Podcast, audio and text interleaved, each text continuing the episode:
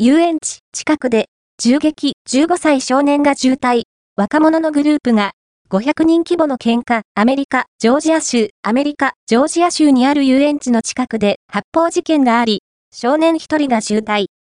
現場では500人規模の喧嘩が起きていた。現地当局などによると、2日、ジョージア州アトランタ郊外にある遊園地の近くで起きた500人規模の喧嘩で、複数の発砲があった。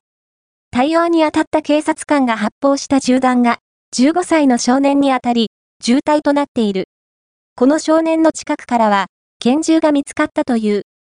現地メディアによると、喧嘩は、遊園地から帰る若者グループの間で起きたもので、警察は、原因や発砲した人物などを捜査している。